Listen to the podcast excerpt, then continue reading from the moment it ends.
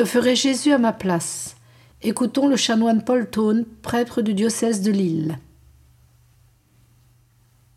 Quel que soit l'enseignement de notre foi, l'objet de notre culte, les moyens de notre sanctification ou de notre apostolat, si nous ne faisons pas de la réparation, je ne dis pas une dévotion particulière, mais l'âme de notre dévotion, je ne dis pas non plus l'objet de toutes nos aspirations et de tous nos efforts, mais l'aliment et le stimulant de notre vie intérieure, nous n'entrerons ni dans l'esprit du Christ, qui y a fait si souvent appel, ni dans le grand courant de la dévotion au Sacré-Cœur, et nous priverons notre zèle d'un des plus précieux ressorts qu'il puisse avoir.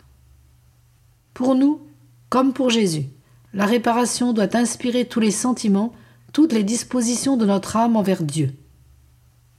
Dieu ne nous écoute, ne nous agrée pour ses adorateurs et ses enfants que parce qu'il regarde et aime son divin Verbe dans la sainte humanité de Jésus, et dans cette humanité, chacune des nôtres.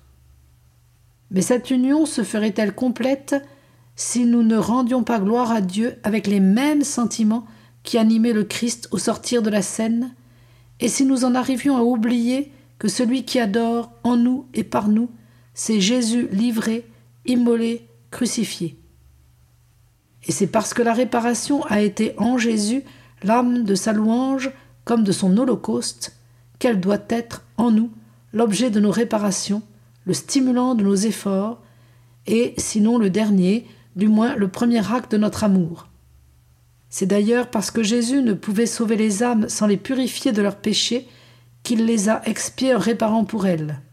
Et nous, croyons-nous pouvoir sauver, par quelques paroles, ce qui a coûté au Christ ses souffrances et son sang? Le disciple n'est pas au-dessus du maître. On n'honore pas Dieu, on ne défend pas sa cause, on ne travaille pas à son règne par d'autres moyens que ceux qui ont été voulus et employés par Jésus. Il connaissait tous les secrets de son Père et des âmes. Il était la puissance et la sagesse dans l'amour. Et si nous sommes capables de faire quelque chose qui vaille et qui compte, c'est en mettant nos pas dans ses pas, notre main dans la sienne et surtout notre cœur sur son cœur. Le bienheureux Henri Suzeau demanda un jour à Jésus le moyen de contribuer le mieux au salut des âmes. Le Sauveur lui apparut sous l'aspect d'un séraphin étendu et cloué sur une croix, tandis qu'en lettres de feu brillait au-dessus de ses ailes cette inscription Apprends à souffrir comme Jésus.